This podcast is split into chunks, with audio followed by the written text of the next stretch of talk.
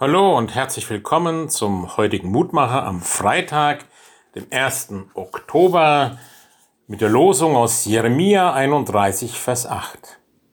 So spricht Gott der Herr, ich will sie sammeln von den Enden der Erde, unter ihnen blind und lahme, schwangere und junge Mütter, dass sie als große Gemeinde wieder hierher kommen sollen.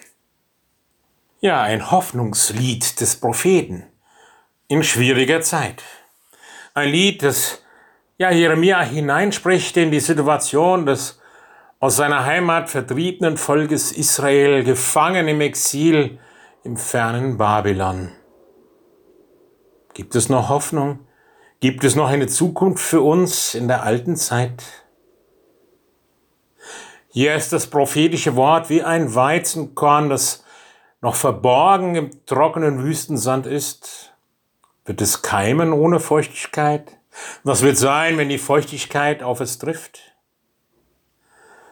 Daran hat mich das Bibelwort erinnert, vor 2500 Jahren gesprochen. Wie gesagt, diese Worte betrafen die Zukunft des Volkes Israel und lange Zeit geschah auch nichts.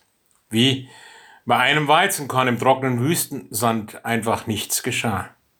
Es konnte nichts passieren, weil erst bestimmte Umstände gegeben sein mussten. Beim Weizenkorn musste zu der Erde die Feuchtigkeit hinzukommen, damit es wachsen konnte. Und dann konnte es keimen. Und viel mehr musste noch passieren, damit die Worte des Propheten Jeremia lebendig werden konnten. Und doch waren sie so ein Stück weit Hoffnung, dass Gott wirken wird, dass Gott seinem Volk zur Seite steht.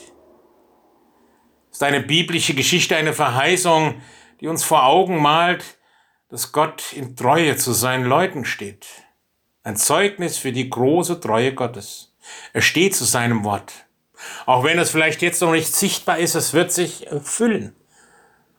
Macht Ihnen das nicht Mut, auch heute auf sein Wort zu vertrauen, auch heute weiter zu hoffen und vielleicht mutig erste Schritte des Vertrauens zu wagen, Schritte wagen im Vertrauen auf einen guten Weg. Himmlischer Vater, ich bitte dich immer wieder, dass du mir solche Hoffnungsworte schenkst, dass sie mich immer wieder berühren, dass ich nicht vergesse, wie treu du mir zur Seite stehst und dass ich immer wieder neu entdecke in meinem Alltag, wohin du mich führst und dass ich Schritte gehe im Vertrauen auf diesen guten Weg, allein und mit anderen in der Hoffnung des Glaubens. Danke, Herr, dass du mich segnest. Amen. Es grüßt Sie, Ihr Roland Friedrich Pfarrer.